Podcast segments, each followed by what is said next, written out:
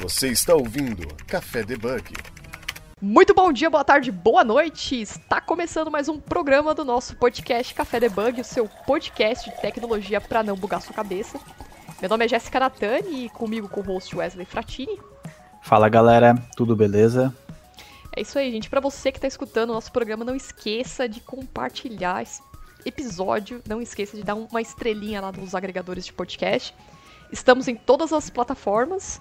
Dúvidas, sugestões, críticas construtivas, estamos no debugcafé.gmail.com. Vamos ver qual é o tema do nosso programa de hoje?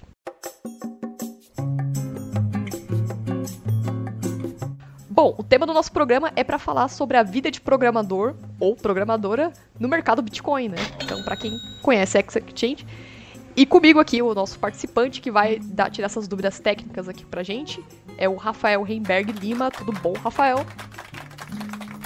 Oba, tudo bem. Isso aí, Rafael. Bom, Rafael é o é, engenheiro de software no mercado Bitcoin, né? Então, como de costume, quem que é você na frente do PC? Apresente-se pra quem não te conhece, né? Fala um pouquinho de você pra galera. Eita, parte sempre difícil. bom, eu sou bom, Rafael, nascido e crescido aqui em São Paulo mesmo. Já trabalhei aí, vida né, profissional com PHP e Python principalmente, na, na carreira e mais recentemente, depois da MB com, com Golang também. De, tive passagem por, por alguns projetos aí legais de alta disponibilidade sempre, desde serviços de SVA com operadoras, uma rápida passada para uma visão de meio infra DevOps para questões de cloud e depois emergir aqui no, no mercado Bitcoin. De, bom, formação na, no Instituto Federal aqui de São Paulo de análise e desenvolvimento de sistemas e depois estudos do dia a dia, né? Que acho que é a parte que, ah, que a gente vai, vai se formando conforme demanda. Você é o tech lead lá no, é, no mercado Bitcoin mesmo, né? Isso. Entrei ah, como bacana. desenvolvedor e depois de um, um tempo com conhecimentos agregados e a oportunidade, hoje estou no papel de liderança. Bacana, bacana. Para vocês que estão nos ouvindo, vamos contextualizar então o assunto, né? A gente fez uma gravação, se eu não me engano, o número de 61 ou 60, eu não lembro o número, gente, mas falamos sobre o criptomoedas, né? E chamamos o Renato aqui para participar. E o Renato apresentou o Rafael. E como a gente tá falando sobre criptomoedas, exchange, agora a gente quer saber a parte técnica, a parte como que é a vida de um desenvolvedor do mercado Bitcoin, tirar essas tecnologias que vocês usam, né? Então, acho que antes de mais nada, você quer falar um pouquinho sobre o que é o mercado Bitcoin para quem não conhece também, de uma maneira bem simplista? O mercado Bitcoin é uma exchange de criptomoedas, né? O que isso quer dizer, afinal de contas? É um, é um ponto de encontro, é um lugar onde você pode comprar e vender seus, a, a moeda que, digital que for de sua preferência. No caso, não é uma. Você se cadastra, né, manda um depósito em reais, ou já em alguma moeda que você possua, e lá você pode colocar ordens de compra, de venda, semelhante a como faria numa exchange para operar na bolsa. Né? E, enfim, de lá você já consegue depois realizar também isso, transferir e assim por diante. Hoje, bom, o mercado de ele é a, a maior exchange de criptoativos da América Latina, tem uma diversificação de, de tipos de ativos também, que é bem interessante para o cliente final, e vem desde, a empresa está construída desde 2013, então já passou por bastante coisa, muito, muitos altos e baixos nesse, com até a parte de se provar com relação às criptomoedas, se isso é, é golpe ou não é golpe, é bolha ou não é bolha, esse tipo de, de situação também. E hoje a empresa faz parte de uma, de uma holding que se até apresenta como FMI Tech. Então, de ser uma empresa de infraestrutura do mercado financeiro, que através das, da, com as, as empresas parceiras também, provê soluções de usar a tecnologia de blockchain para desintermediar alguns trâmites que tem no mercado financeiro, coisas que são mais burocráticas, que envolveriam papelada, que acredita como missão que isso vai, com a desintermediação e desburocratização, dar agilidade para os processos, reduzir custo de algumas coisas e ao reduzir custos lá na ponta, até tem investimentos que têm um rendimento melhor para o usuário final. Eu estou acessando aqui, é, eu, eu tenho conta aqui no mercado Bitcoin, né? Eu, eu, gosto bastante da plataforma, bem simples. O app também é bem interessante, né? Eu acho, eu acho fantástico, tipo, esse mundo que a gente tá vivendo, né? Tipo, Bitcoin, você compra uma moeda que é virtual, você nunca vai pegar nesse dinheiro. Tudo bem que ações também são desse tipo, mas, tipo, você fica imaginando, da onde que surgiu o termo moeda digital, né? Mas aí falando um pouquinho a fundo, é, a gente ouve falar de disso, das altas, da baixa, comprar, vender e afins. É, e por trás disso tudo, é, pensando como um desenvolvedor assim da, da plataforma, de outras coisas mais a fundo, como que deve ser complicado assim, tipo, ter tantos, você receber tantos dados, tantas variações. O é, que, que você fala para um desenvolvedor aí que tá é um dev aí na, na área, o que, que ele precisa ter para trabalhar nesse mercado aí de Bitcoin? primeiro de tudo, curiosidade e vontade. Tem... É. é, acho que isso, para mim, isso vai até além a parte comportamental do que algum, alguns, algumas outras questões de conhecimento prévio. Eu falo isso até pela minha própria experiência, tá? Eu não fazia a menor ideia do que era Bitcoin quando eu entrei no MB, quatro anos atrás. E fui aprender lá e entender do mercado financeiro tradicional lá também, porque para entender qual era a diferença, tinha que entender o que, que é o atual, para uhum. saber o que, que a gente está mudando. Então, a primeira coisa, essa curiosidade, vontade de aprender. O que a gente acaba, muitas coisas a gente tem nós tem um parâmetro de o que, que a gente espera fazer e como a gente espera desenvolver também profissionais dentro do, da estrutura da empresa, porque a nossa própria dinâmica de negócio, parte da inovação que nós fazemos não tem profissional pronto. Isso é o. Acho que isso é o, um ponto importante. Então, o que, que a gente pega? Bom, para quem vai ter participação também ativa para negócio, a gente gosta muito de, de colaboração. Então, poxa, o papel, o programador deveria questionar se aquela moeda faz sentido? Sim, deveria deve o tempo todo. Não, pera, não entendi isso daqui. Não quer dizer que você vai conseguir eventualmente impedir ou, ou, barrar alguma coisa, mas é isso. Você se, se inteirar do negócio mesmo, ter essa, enquanto comportamento, essa cultura de dono. Em termos de, de outras habilidades em geral, que questões de programação, lógica de programação principalmente, nós já percebemos, não é não é impeditivo, até vocês citaram o Renato, né? Ele também tinha uma carreira mais .NET antes de estar no mercado Bitcoin, mas no modelo remoto a gente tem percebido algumas é, uma curva maior para quem tem uma carreira inteira Microsoft para virar para o que a gente usa, que é uma empresa, inclusive, que todo mundo, até financeiro, comercial, todo mundo usa Linux. Então. Ah, ah, é, dá para usar o da Core, né? é. é. Quem sabe, né? Entre algum serviço alguma vez. então, em algum momento. Então já começa aí. Os servidores que vocês usam, a, a plataforma, assim, já é Linux, no geral. Sim, tudo, ah. tudo Linux. E a parte, um diferencial curioso é essa parte, muito por segurança também. Uhum. Querendo ou não, uma, a estrutura, a empresa, ela é visada. Na, primeiro que tudo que envolve finanças é visado para golpe, né? Golpe, uhum. fraude em geral. E nós já pegamos alguns casos de spam que foi enviado e depois de passar por uma análise de time de segurança, falou, olha, isso daqui era o era um, caso de um vírus grave que se fosse de fato uma rede Windows teria sido tomada se alguém abre esse, esse arquivo né? quando quando foi encaminhado. Então a própria decisão desde lá de trás, falar, não, todo mundo usa Linux, por mais que tenha curvas também, até para isso, pra, principalmente para usuários que não, não são desse mundo mais tecnológico, mas é uma, é uma decisão que também se paga. Então a gente tem na lado tudo de na questão com desde as máquinas também do, do pessoal e de servidores, agora já a gente passou do nível né, de ter o, o Linux, a gente tinha na, na Amazon, quando a gente rodava, rodava com instâncias que tinham um servidor Linux. Hoje em dia a gente já está num cluster Kubernetes, né? Então já, cara, é o...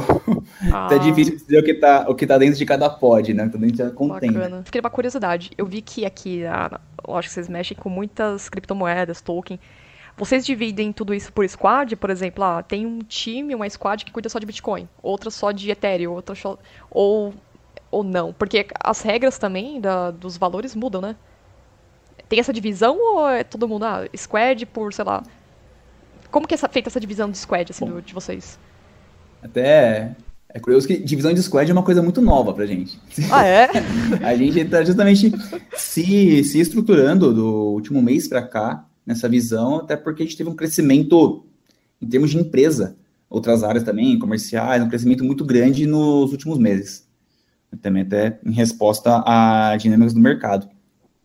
E a gente, questão de falar com as redes blockchain, isso já tem um tempo que tem um time isolado, principalmente porque a rede blockchain, ela parte do, a premissa dela é de ser algo descentralizado.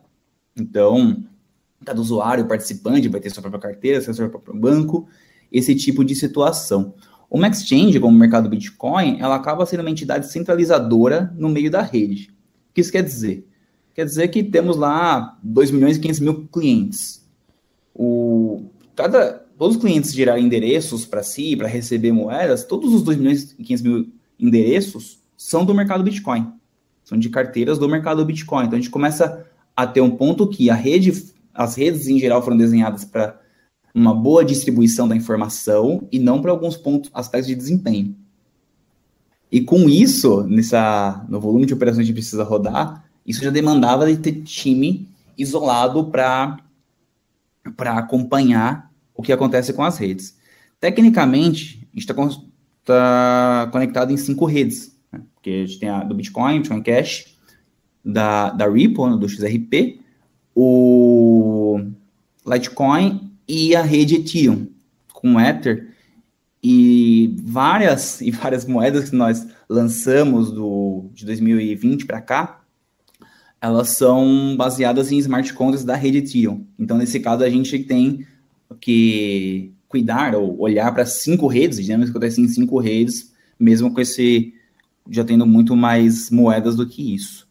Então, esse é um ponto que já, já tem um time isolado por conta de dar problema o tempo todo com relação a, a esse ah, tipo de situação. Só até, só desse pedaço, até por né? conta da entrada. O que a gente remodelou agora, recentemente, justamente de squads por frente de, por funcionalidade ou, enfim, frente de trabalho, questões de, quanto à própria gestão dos ativos dentro da plataforma, a experiência, a experiência de compra e venda, isso está associado a alguma squad específica também. Questões de squad de dados também, a gente tem, vem trabalhando agora mais recentemente por conta de informe de rendimentos, de rentabilidade, a sua posição, esse tipo de esse tipo de item. Está numa fase de transição, então inclusive que temos algumas squads que estão meio gordinhas, como a parte de troca de conhecimento, porque a gente tem uma visão de até o final desse ano barra começo de 2022, a gente está rodando em, engano, o, o, desenho ele contempla já em torno de 11 squads dentro da TI, sendo times multidisciplinares, com, com PO, Dev Front, Mobile, Backend, QA, todo mundo, né, todo mundo palpitando muito sobre aquela área específica da plataforma. Você está ouvindo Café Debug. E essa comunicação que vocês fazem na rede é tudo REST, né? Comunicação via REST ou é, é diferente? Ah, usa o GraphQL, tem... Não, a, com relação à rede, sistemas internos eles se comunicam por, por REST e gRPC, depende do, do sistema, qual foi a decisão de cada, de cada caso. A comunicação com a rede ela já é feita pelo próprio cliente, o que é a, a carteira. A carteira é um programa que roda num servidor, e ela até expõe para você chamar, por exemplo, vou fazer uma transação na rede Bitcoin. Uma transação na rede Bitcoin, então vou fazer a, a chamada para minha carteira para falar, olha, transfere para esse endereço aqui de destino. A chamada da carteira expõe uma interface que é um RPC. E isso, os, os módulos específicos que falam com as carteiras, eles sabem falar essa linguagem. Isso funciona como interfaces, né? Porque os demais sistemas podem demandar simplesmente, ó, oh, eu preciso fazer uma transferência de Bitcoin, preciso fazer uma transferência de, de Ethereum, de USDC, e esses sistemas que fazem essa interface com as carteiras que vão saber falar a linguagem de cada carteira, se tiver alguma variação de protocolo também, para poder falar com cada rede. É como a gente faz a primeira grande divisão por assim dizer. A gente estava falando dos skills do, do dev, né? Então, por exemplo, a gente falou que ele tem que saber de Linux, ele tem que ele tem que saber também da regra de negócio, né? No caso, ele tem que saber um pouco de Bitcoin, em geral, da moeda digital, né? É, e assim, partes de linguagem, assim, no front, tudo bem, as linguagens, tipo, são quase as mesmas. No front pode usar React, Next, é, Angular. E na parte do back, o que, que, vocês, assim, em geral, uma moeda digital, o mercado aí usa? A gente tem o até um ponto de separação aqui para contextualizar a, atuação. Né? Quando a gente olha a volatilidade dos preços e ali a gente não está falando com blockchain necessariamente. Né? As, as, negociações, o, a variação de preços dentro de uma exchange acontece dentro da exchange. É, algoritmo, ela funciona ali como uma bolsa mesmo. E a gente fala com blockchain a partir do momento que o cliente demanda, que fala, ok, comprei esse, essa moeda e vou transferir para algum outro, para outro lugar, uma carteira minha, ou fazer um pagamento, mandar para o exchange, para fazer arbitragem, qualquer que seja a ideia do, do, do usuário.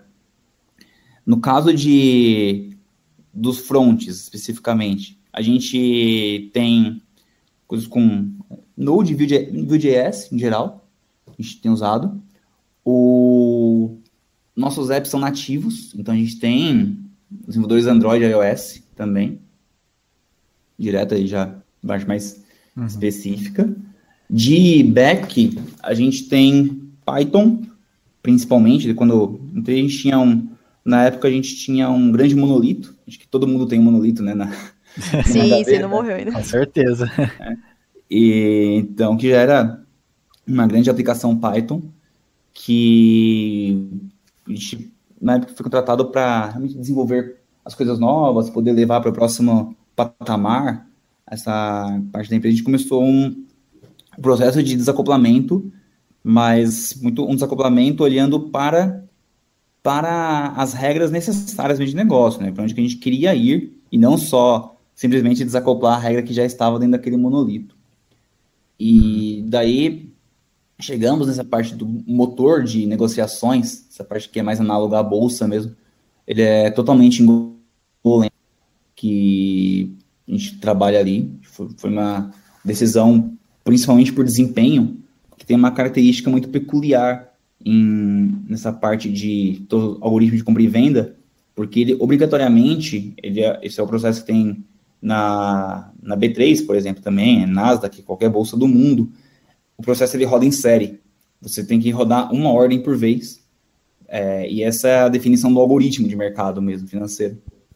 Então, ele precisava, precisava atingir ali um desempenho melhor do que a gente atingiria inicialmente só rodando com Python. Então, ali foi a escolha do, de Golang na época para a gente começar essa, essa distribuição. Dentro do, Dentro de Python tem coisa com Django, coisa com Flask, que varia muito de acordo com o serviço, a necessidade, tamanho dele, que vai fazer mais sentido. Cada time que vai começar a desenvolver pode olhar para isso e, e decidir. Né? No caso de do Go, a gente trabalha nas versões mais recentes ali já, Go 16, 16, e a gente não tem exatamente um framework definido, a gente tem muito entendido o, a cada, praticamente a cada serviço novo né, nessa exploração, entendido também o que, que vai fazer mais sentido. Processamento assíncrono tem bastante, então mesmo com, com ou NAT, SQS, filas em geral, tem um, um, detalhe curioso, né? não diz respeito ao mercado Bitcoin diretamente, mas a uma empresa do grupo, que a gente trabalha muito em conjunto, que eles rodam Java é, internamente. Então, o, o ponto agora que a gente está de crescimento até existe essa possibilidade, não sei, o .NET Core, né? Se a gente chegar nele algum dia. Por favor. Mas, pelo menos de... Como a, a ideia é ter essa arquitetura de sistemas distribuídos mesmo, o ponto é a gente preencher os requisitos para cada solução de bom, ter quem vai trabalhar e dar manutenção nisso, é um ponto importante, né? Para qualquer empresa em decisão de tecnologia, quanto também o conhecimento prévio que já tem, a, a, aquela adequação daquela solução técnica ao problema que a gente tem de negócio. Então, mas em, em linhas gerais, é esse o, o apanhado que a gente tem. Bacana. Bom, a gente então, você acabou de falar que é, Golang, Python. Eu, te, eu separei uma pergunta aqui do Denis Souza, que ele queria saber como que vocês mantêm a parte e o histórico de transações das criptomoedas, né? Então, Nesse caso, vocês utilizam é, banco de dados do SQL, é, SQL, e em qual momento que vocês costumam utilizar um ou outro? Hoje a gente roda totalmente relacional. Tá? É, ah, legal. Dentro SQL de casa. Mesmo. SQL. Tem MySQL, Postgres, tem...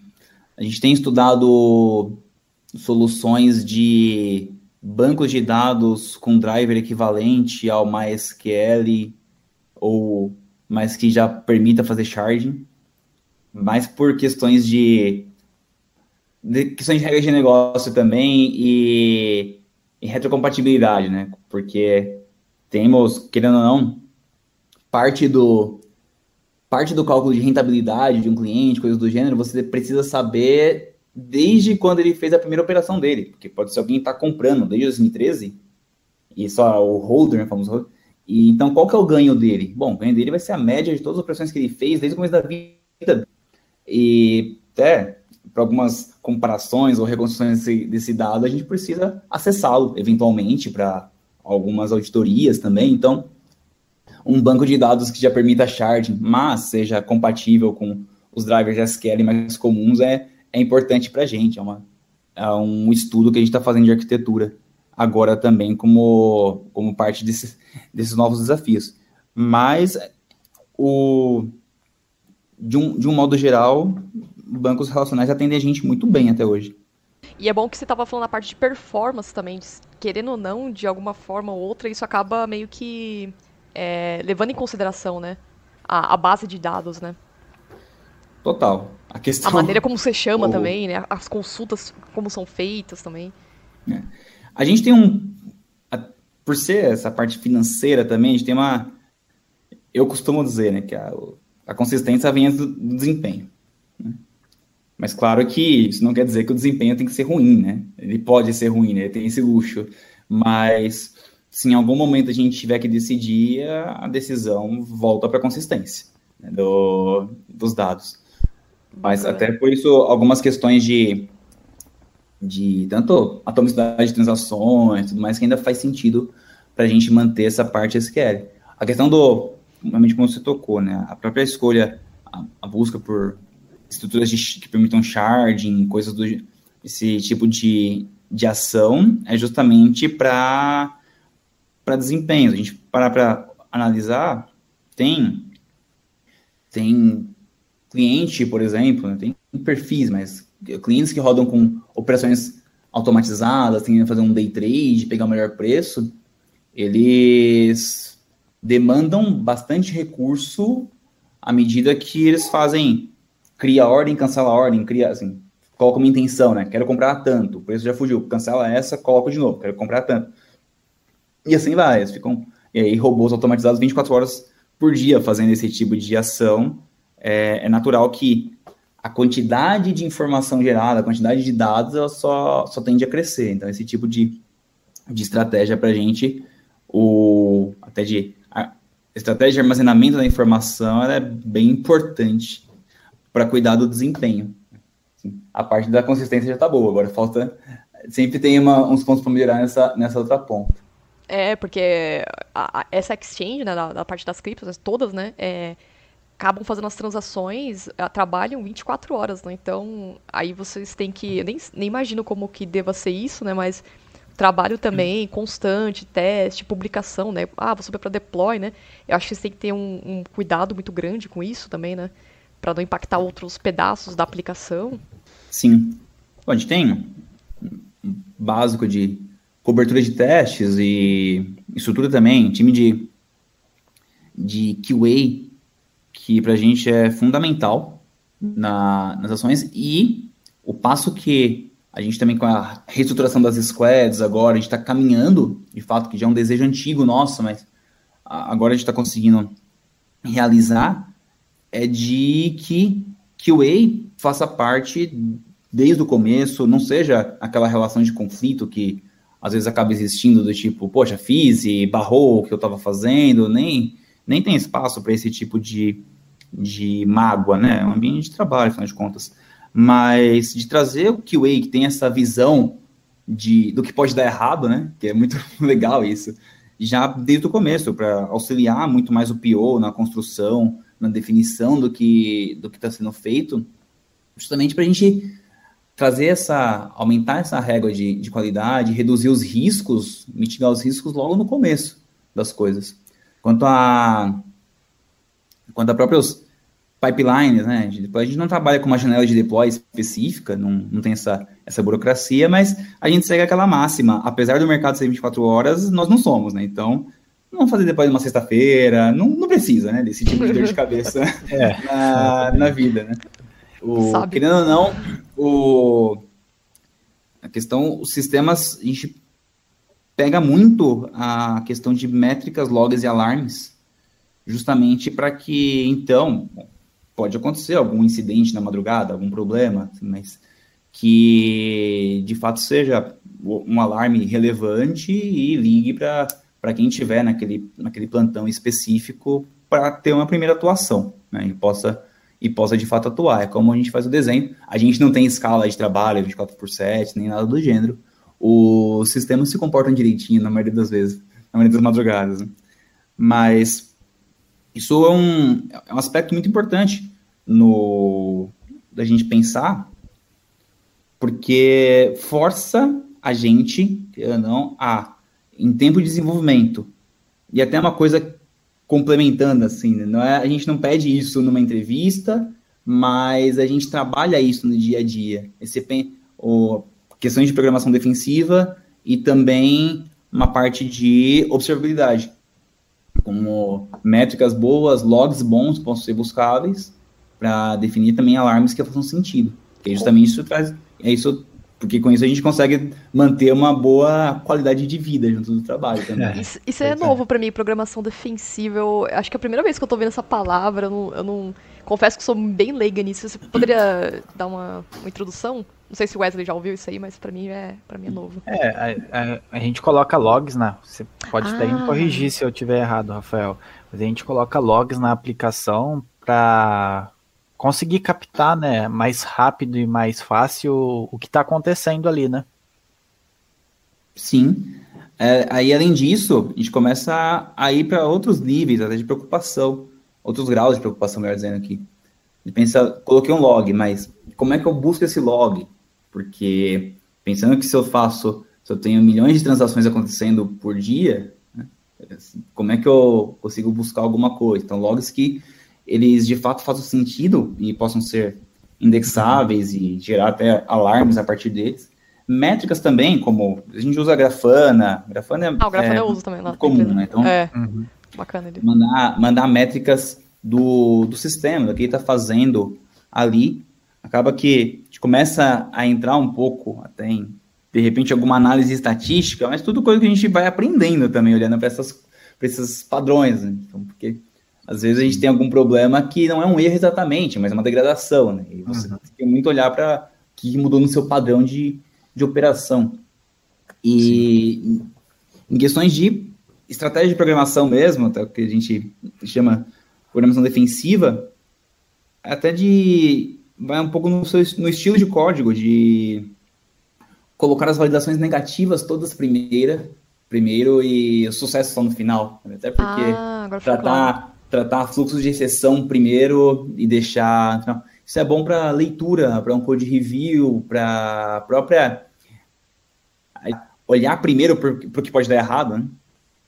Parte de recuperação de, de falhas também, porque bom, sistemas distribuídos, eu sempre brinco aqui, não é uma questão de si, mas de quando que eles vão dar problema, né? Quando sim, que vai dar erro alguma coisa.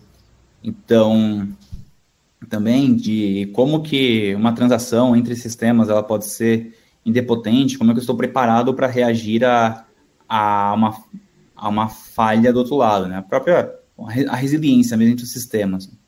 Então, esse, esse tipo, esse conjunto de, de ações e preocupações que a gente nomeia mais de uma programação defensiva, né? A gente está tentando proteger. É, esse conceito é novo para mim. Não, mas interessante, o... vou demais. Outros, outros pontos também que a gente tem muita preocupação em, com relação à consistência de dados e depotência. Então, depotência vai naquele caso de, bom, meu update não vai só update no ID do, de um registro, né? Vou fazer um update no ID mais as condições que ele estava antes. Né? Assim, por exemplo, vou mudar algum status, uma máquina de status, né? Não, não só fazer um update de um. Mudei isso aqui para sucesso. Não, mudei para sucesso, mas se ele estava também em, em pendente ou algo do gênero. Né? Mas para questões de eventuais também reprocessamentos ou coisas acontecendo fora de ordem, você não alterar um dado mais de uma vez. Né? Então, é um outro, um outro ponto que a gente tra trabalha também, considera, mas isso é uma coisa legal que a gente nem, nem coloquei nenhum desses pontos no começo, quando o Wesley perguntou sobre requisitos, porque a, Primeiro que eu não acredito naquela vaga que tem 35 mil requisitos, né? Pois é. não, dá. É, não dá, não, não dá, dá, gente. Vamos ser sincero. É, você não sabe o que você está pedindo, né? E esse é. tipo de coisa, então, são, são pontos que a gente consegue colocar muito, muito logo no, no onboarding e como é parte da nossa cultura. Então, no code review já vai ser cobrado. Então, você balizar isso e já está todo mundo rodando com esses conceitos bem latentes, é uma questão de pouco tempo. Uhum. Então, é isso também, né? A gente acredita muito no potencial das pessoas de se adaptarem e, e também adotarem essas boas práticas. É, são padrões, né? Cada empresa opta por um padrão, né? Então isso vai pegando com o uhum. tempo, né? Não tem como o cara já vir programado com isso, né? Ele tem que ter Exato. um conceito básico ali tudo mais. Mas então entrando em relação à questão do dev, então um dev que trabalha em uma, uma empresa que de moedas, esse dev deve ter o sono bem bem leve, né? Se apita alguma coisa ali, algum alarme ah, que deu algum bug, é, com certeza um deles vai ser chamado, né? Ou tem os devs aí, o pessoal da infra que fica é, como é 24 horas, né? Então eles ficam de plantão, né? Não vou negar que no passado era bem isso, viu? Era... todo mundo Acho que com... todo finanças, né? Tudo que é fintech, é. essa parte de... Uhum. Você tem essa... E, e, a questão do 24 por 7. 24 por 7 é bem complicado nesse sentido, mas tem um, um lado positivo que até o Pix entrar, a gente não era tão 24 por 7 assim, na verdade. Por quê? Uhum. Porque a negociação, você depende de alguém colocar reais novos para comprar, Isso, porque todas as moedas né? contra reais. Então, tinha tem movimento na madrugada? Tem, porque os robôs estão lá ligados, estão rodando direto, mas não necessariamente tinha tanto tanta negociação e, a contraparte participando. Desde que entrou o Pix em novembro, novembro para cá, aí sim a gente começou já a dar um passo num 24 por 7, mas mais interessante, porque aí você pega final de semana com dinheiro novo entrando na plataforma, madrugada também. Então, a não ser quando tem problema no Pix, que é de algum banco, né? Mas são parênteses à parte, né? a gente conversar. Mas... Ah, o... a questão de dinheiro tá entrando e o pessoal começa a operar também. Porém, isso a madrugada nem é o, maior, nem é o nosso maior problema. O, diria que o, o maior desafio nesse sentido, ou que pode balançar mais a gente, é que pode ser numa madrugada, pode ser de manhã, de tarde, algumas as variações que acontecem por serem moedas mundiais, por influências de outros lugares, que a gente nem está esperando, não está nunca acompanhando notícias suficientes para saber. Eu brinco que é, é como se fosse uma Black Friday sem, sem data certa de acontecer. Porque, de repente, só ver aqui. Pera, me ala- ala- alarmou alguma coisa aqui no meio do dia, o que que é? Tem É. a- alguma coisa degradando, alguma coisa dando problema, porque simplesmente mudou o padrão de acesso repentinamente, não sei, porque eventualmente alguém famoso falou alguma coisa e começou a movimentar uma moeda. É, né? Ou- Por que será, né? É, Por que, É. que será? e a gente não tem.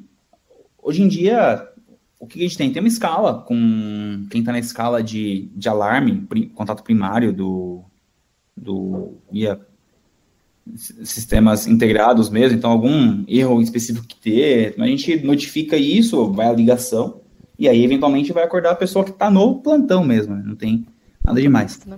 Teve. Claro, tem exceções, como, por exemplo, mês passado, fizemos uma primeira inserção na parte de parte de marketing também, agora está crescendo, porque até então o marketing era proibido de algumas sessões de criptomoedas em alguns canais. né? Então, agora que isso já não é mais, não é mais, não tem mais uma proibição, a gente está começando uma ir para TV, coisas do gênero. A gente chegou a montar algumas campanhas aí, né, para ficar acompanhando aqui que tem inserção em programa de rádio, programa de TV, também para poder, porque aí a gente sabe que tem alguns alguns picos, de repente até uma base nova, clientes novos chegando que ainda talvez não conheçam tanto as coisas. Mas via de regra não é ser- dá para ser um programador, fazer coisas legais e dormir bem à noite também. Então, tá É, ainda mais quando, quando é uma plataforma financeira, você tá mexendo com dinheiro, né? É. Então, é, os valores têm que ser exibidos, não pode ter erro de cálculo, essas coisas, né? Uhum. Então, só voltando um, um- pouquinho na parte do log, que eu fiquei um pouco perdida. Então, o- a parte de log que vocês usam, além da programação defensiva, né? Qual que era a plataforma mesmo que você falou, que é para monitoramento de logs? A gente tem, tem métricas com Grafana, tem, tem coisas com, integradas com New Relic também e com o próprio GCP. Nossa, New Relic é lindo. fer- ferramentas É. deles para para começar a gerar né, alarmes e inteligência em cima das coisas são os pontos principais que a gente tem e aí a partir do os alarmes disparam né? O canal para fazer para ligar mandar mensagem toda essa parte mais de, de quem tiver no naquela escala né? E como e ele liga não só de madrugada como eu falei também pode às vezes acontece você tá recebendo uma notificação no meio do dia também porque é qualquer dia que qualquer horário que pode só acontecer. Aquele alarme mais crítico ele vai para quem estiver naquela escala. A gente tem um time de SRE também, não perguntou sobre a parte de ser infra que atua mais. Isso. Eles têm uma atuação forte nisso também. A gente segue a disciplina de, de SRE, eles cuidam bastante do, dos pontos da nossa programação toda, de program- programação de produção, de- na parte de infra as a code, também que todo o nosso ambiente produtivo é, é assim, então até questões de recuperação de desastre e tudo mais estão sendo bem, bem, bem tratadas já, bem avançadas. Quanto à nossa parte do dia a dia, eles também dão suporte de ferramentas de DevOps, no, até algum ambiente de homologação, cluster que a gente tem mais, mais acesso para brincar, né? Subir alguns serviços, subir coisas novas dentro do cluster Kubernetes e dão todo esse suporte para a gente também. E também ajudam com esse com muito desse acompanhamento instruções com relação a as boas práticas para uma melhor melhor qualidade dos alarmes, dos logs e de tudo isso, né? Porque na falando agora assim é tudo muito bonito, né? mas na verdade só fica bonito quando a gente descobre que tá feio, quando precisa ver a primeira vez, né? Assim. É. Quando tá funcionando corretamente, assim, tá. Ah, beleza, atingi a, a meta, beleza, tá entregável, agora vamos pegar a próxima.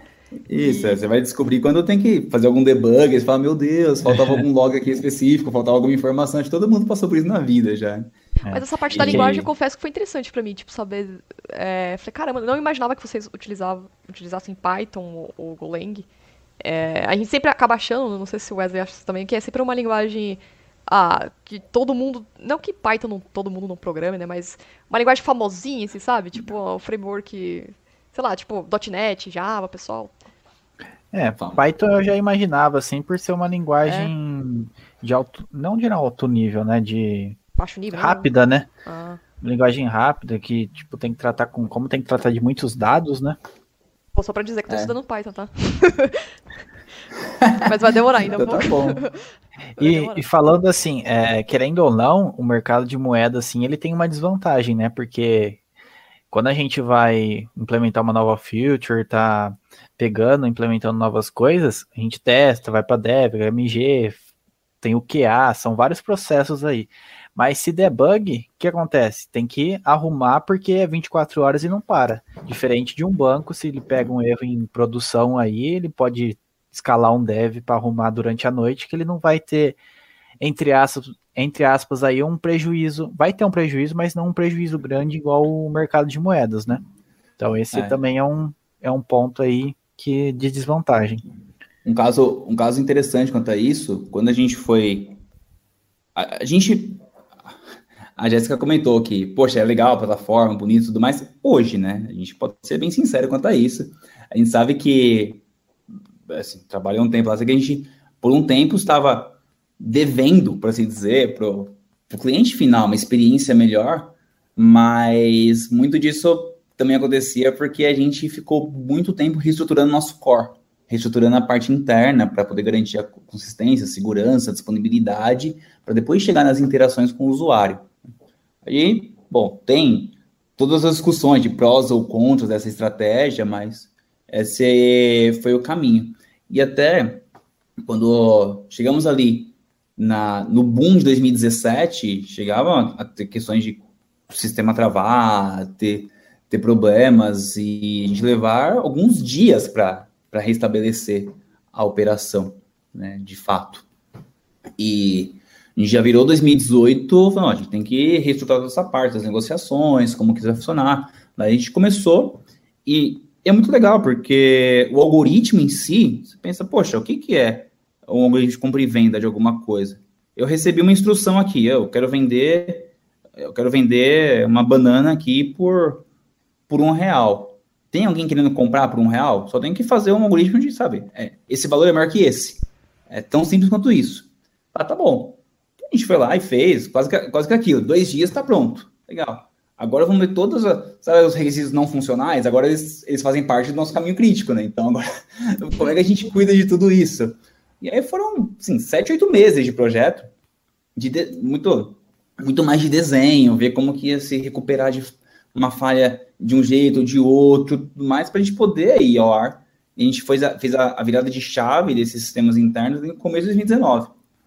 E Ainda por cima, a gente colocou uma questão, como a consistência vem primeiro, que qualquer um dos serviços, se ele achar que, que algo está estranho, o, na época a gente, a gente até teve uma decisão que a gente não vê todo dia, né? A gente poder tomar essa decisão, que era, bom, a gente, querendo ou não, é tudo novo, essa parte do, de Golang, a gente está entendendo também como que ele vai funcionar de verdade em produção, fez testes de carga, parece ok, mas e no dia a dia?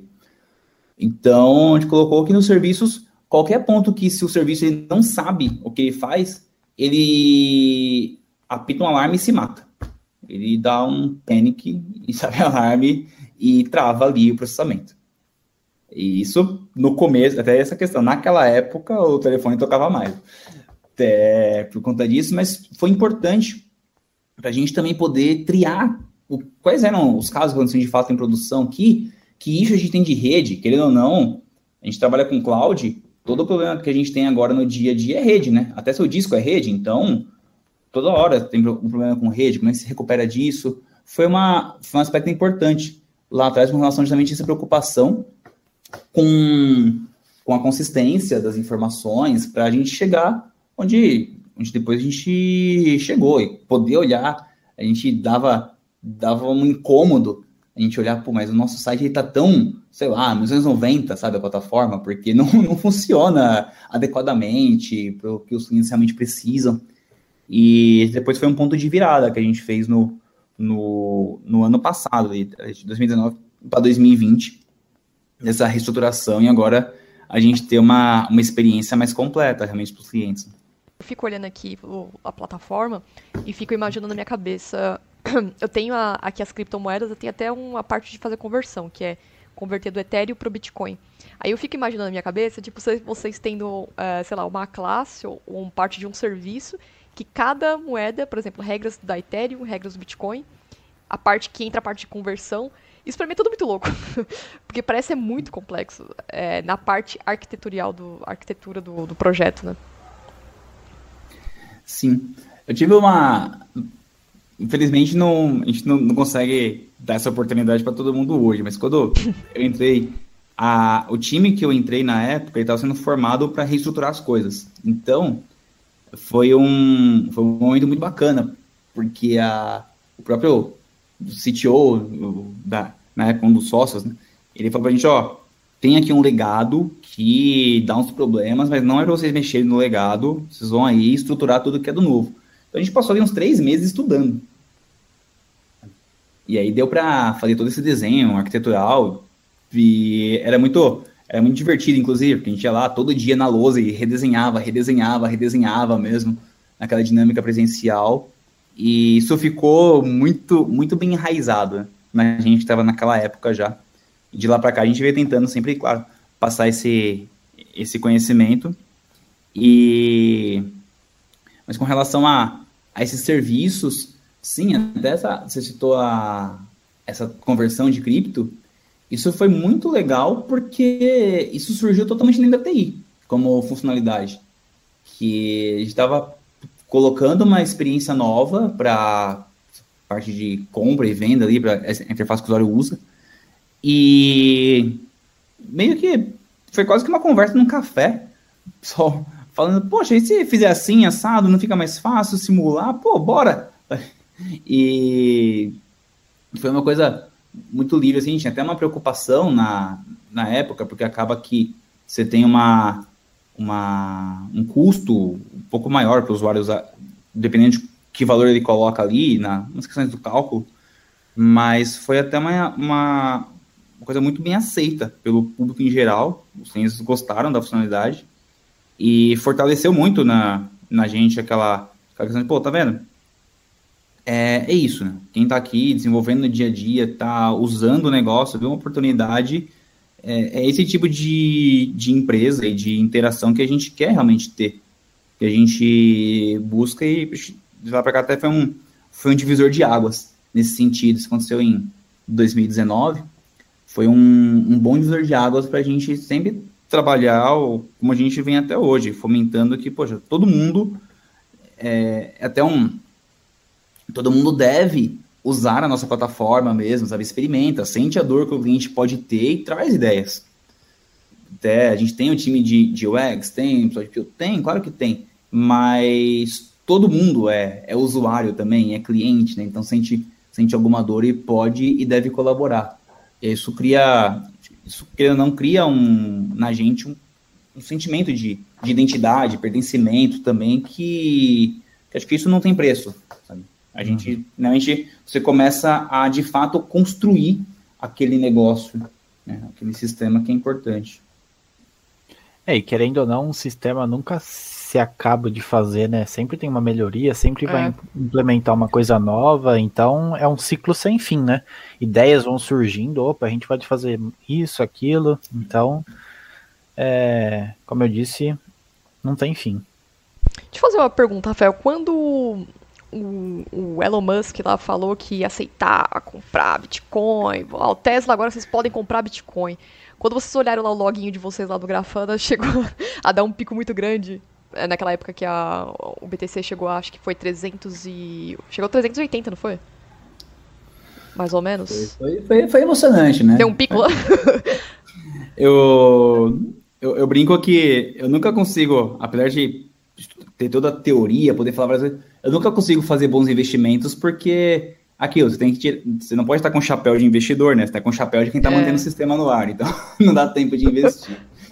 Mas a gente teve teve sim um pico de acesso relevantes, assim, para ter ideia, nesse ano de 2021 até metade de abril, a gente já tinha feito o mesmo volume do de 2013 a 2020 na empresa de, de processamento de informações.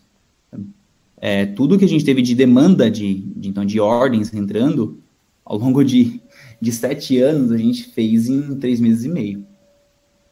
E isso mostra que a gente está, esse ano a gente está num, é isso, né?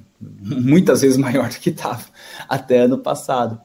E isso aumenta bastante o desafio, porém, por outro lado, o que que deu uma, uma, uma tranquilidade bacana para gente que em alguns o, Bitcoin destoa muito, né, pelo preço sanitário dele, mas outras moedas também têm tido seu, sua alta histórica e a gente a gente hoje em dia tem podido almoçar numa boa, sabe?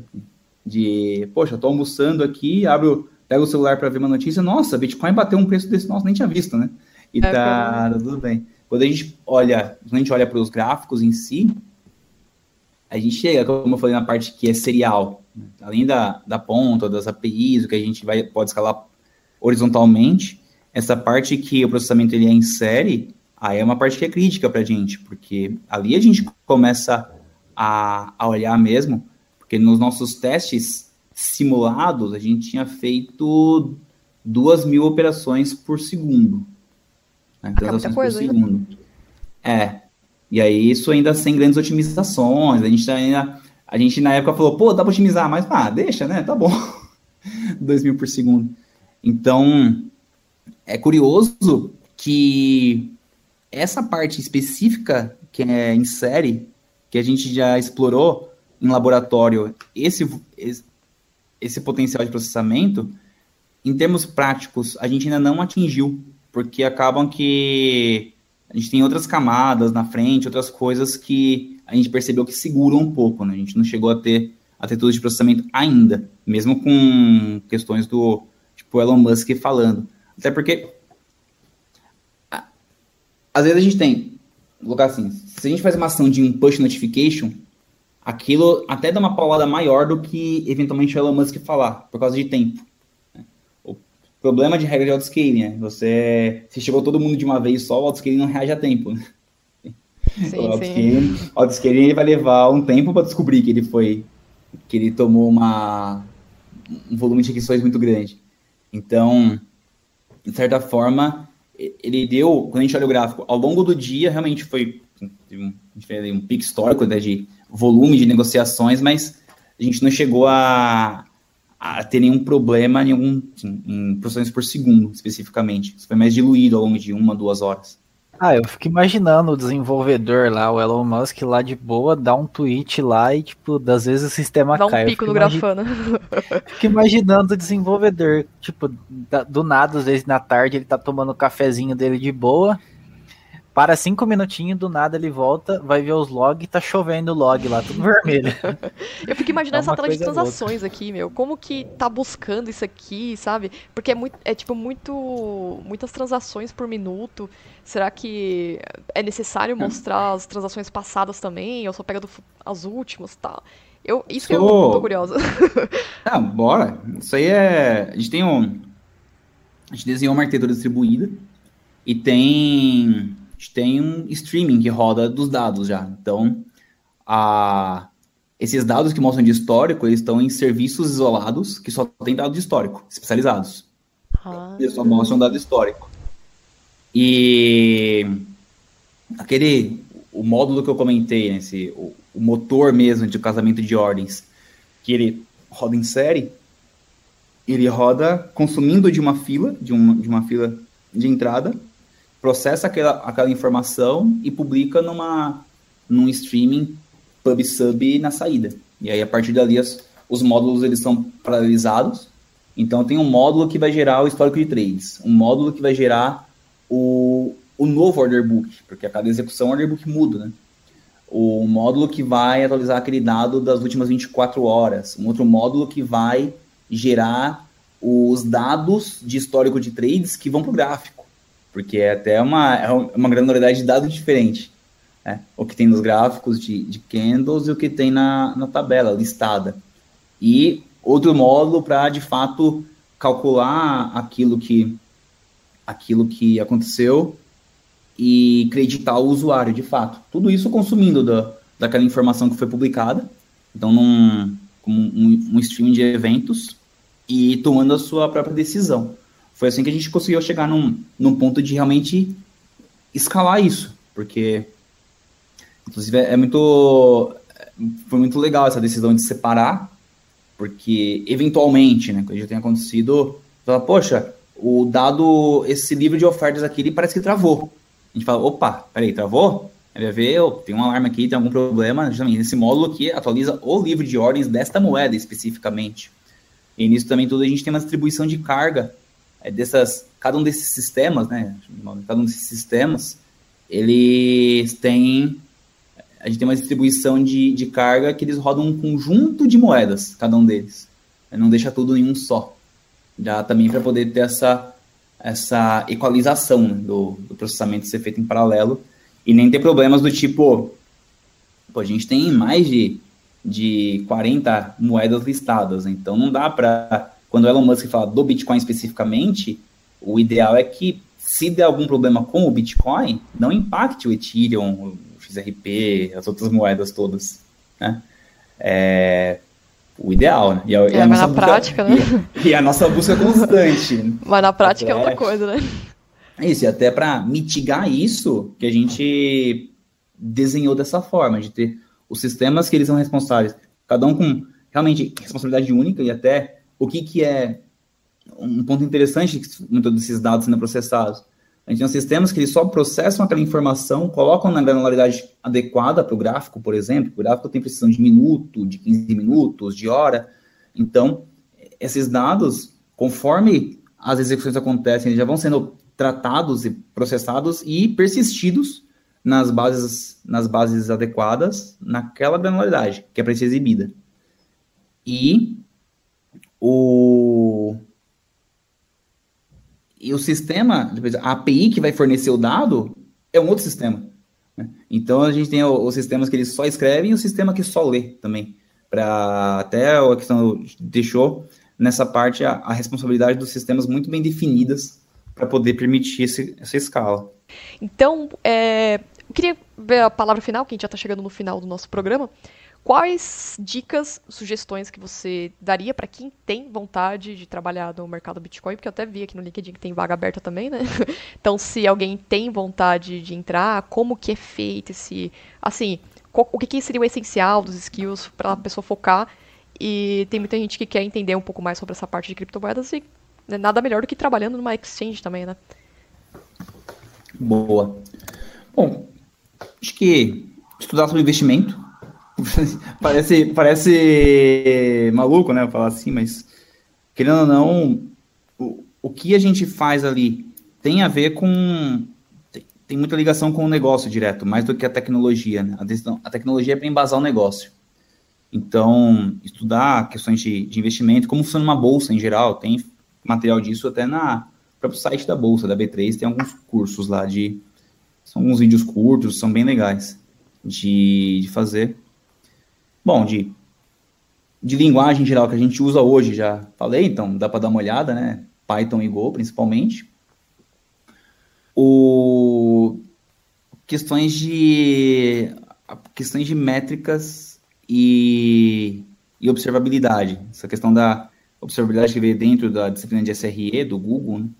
esse ponto que para a gente ele é, ele é fundamental no dia a dia. Então, você já estudar esse tipo de coisa é importante. De vagas, a gente tem vaga aberta e para todos os níveis também, tá? De, então, Bacana. até a gente começou no, em abril, começaram dois estagiários, inclusive, é uma coisa que a gente já queria fazer, no né, ponto de vista de, de pessoas mesmo. Né? Como que a gente fala, pô, a gente já trabalha numa, numa empresa que é legal, tem uma cultura muito boa, a gente está nesse modelo, tá, a pandemia forçou a gente a trabalhar remoto e a gente está no modelo do Work Anywhere, oficialmente, a, gente, a, a companhia abraçou isso, né? desde o do C-Level até todo mundo, assim, então, tem um escritório aqui em São Paulo? Tem, mas passando, mesmo passando a pandemia, vai para o escritório quem quiser, e você pode trabalhar de qualquer lugar, até já teve, do último ano para cá, uma certa migração, né? pessoas que estavam em São Paulo voltaram para suas cidades natal, ou para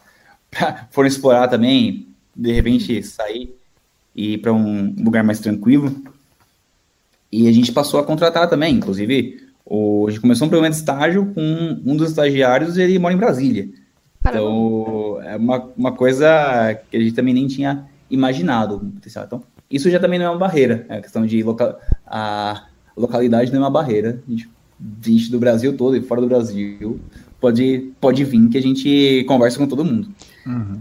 Novos tempos, né? Os skills aqui também são pouquinhos, assim, pouquinhos, vocês estão sendo bem objetivos. É experiência com desenvolvimento de software escalável, Python, é, conhecimento com CI, CD, DevOps, né? E mais Isso. a parte de experiências da, com o desenvolvimento dessas aplicações distribuídas e testes, né? Eu vi que vocês focam bastante nisso. É, que é o, que é o ponto que é o ponto que garante o sono, né? ah, até tudo que a gente falou aqui, essa, poxa, você vai alarmar de madrugada, então o, a gente comenta dessas, dessas skills para a gente poder ter um bom trabalho começando. E porque no fim é isso. Teste o tempo todo, rotina de QA também boa, métricas e logs e desenvolvimento com essa, essa, essa parte dos padrões, o que é mais específico, a gente trabalha dentro de casa. Isso não tem não tem certo e errado, né? Tem o que dar certo para o nosso modelo de negócio. Então, Rafael, só tenho que te agradecer. A gente chegou no final do nosso programa. Muito obrigada pela participação, por compartilhar essa experiência técnica aí sobre o mercado Bitcoin, como que as pessoas podem uh, entrar em contato, ah, eu quero me candidatar à vaga, o que, que eu preciso. E como as coisas funcionam também, é a curiosidade nossa, a gente, a gente acaba utilizando o serviço, né? Putz, mas como que isso aqui, que tecnologia que isso aqui... Tudo bem, pro cliente no final isso não faz diferença alguma, mas pra, pra quem trabalha com essa parte de TI, né? Tem essa curiosidade de saber como funciona, como que é feito, né? Então, eu acho que isso aqui ficou bem claro para quem tá acompanhando esse programa. É, tem alguma coisa que a gente não falou que você gostaria de mencionar? E esse é o momento que a gente acaba falando pro Jabá também. Tem alguma coisa que você queira divulgar, projeto pessoal? Opa! É, livre assim? É, opa! tá, na parte institucional ainda, oficialmente, tem a, muitas vagas no LinkedIn também, elas estão publicadas no, no, no GUP, então tá lá, mercadobitcoin.gup.io, para quem quiser entrar, só se candidatar lá, a gente está contratando, a gente está contratando de tudo, tá? Assim, PO, PM, QA, back-end, front-end, mobile, UX, agilista também, já coach, então a gente está tá com vaga aberta de todas as para todos os gostos. Então, isso é uma coisa bem legal. Acho que de poxa, projeto pessoal já não não estou mais tanto acompanhando tão de perto assim, mas quem mora em São Paulo, no estado Cadê o ônibus? É de um é de um amigo meu e vale. É que legal. Pé, Eu conheci o aplicativo, Cadê o ônibus? Ah, ele que, ele que desenvolveu, ele participou do projeto? Cadê o eu, ônibus daqui? É, eu, eu, eu, embarquei na, no Hackathon junto com, com ah, esse meu amigo aqui da Prefeitura de São Paulo. Mas o aplicativo já existia antes, muito por a, aquela questão de utilidade pública, né? Por resolver um problema pessoal Porra. e. eu, eu acho que, é que o Wesley ele é, é, é, de Campinas, né, Wesley? Campinas? É interior de São Paulo. Interior de São Paulo. É gente, esse aplicativo, uhum. ele fala, por exemplo, ah, tô aqui na região da Barra Funda, o ônibus Praça Ramos, por exemplo, ele tá chegando. Aonde que tá meu ônibus? Ele mostra a localização e fala é, quanto tempo que vai levar para chegar no ponto que você tá. É muito útil esse aplicativo. Boa. A gente, a gente usava muito, né? agora é um pouco menos. É, agora pandemia, um pouco menos. Mas... Que pegar a bike agora. Mas acho que fica, já que é um jabá, vai um jabá aí pra. Ah, legal. Vou, vou jabá. Esses projetos aí que a galera cria e é muito útil, divulga, principalmente nessas ideias de hackathon, que eu, acho que eu até conheci o Wesley no hackathon, é legal porque surgem muitas ideias e as pessoas podem pegar esse espaço, aproveitar para divulgar esses projetos, essas ideias, né? Sim. Até, particularmente, até falar desse porque ainda a gente tem uma a intenção no, no mercado Bitcoin, puxando bastante isso né, nesse papel de liderança agora, como, pô, como é que a gente já consegue abrir código-fonte também de algumas coisas, porque a gente tem que retribuir para a comunidade, pô, a gente tem que ter uma participação mais ativa também nessa, nesse tipo de coisa, mas infelizmente ainda nesse meio financeiro nem, é pouco mais complicado né, de fazer. Então é um, vai um jabá para um projeto que dá para divulgar bacana. Perfeito. Bom, novamente, Rafael, obrigada pela participação. Uh, ah, para vocês que estão escutando esse programa, não esqueça de compartilhar. É, se vocês querem achar o Rafael, trocar uma ideia com ele, tá aqui na pauta, na descrição do programa, o LinkedIn, o contato dele. Então, é, pode falar que ele responde, ele me respondeu aqui. E é isso aí, galera. Dúvidas, sugestões, não esqueça de mandar um e-mail no debugcafé.gmail.com Rafael, muito obrigada e é isso aí, galera. Até a próxima.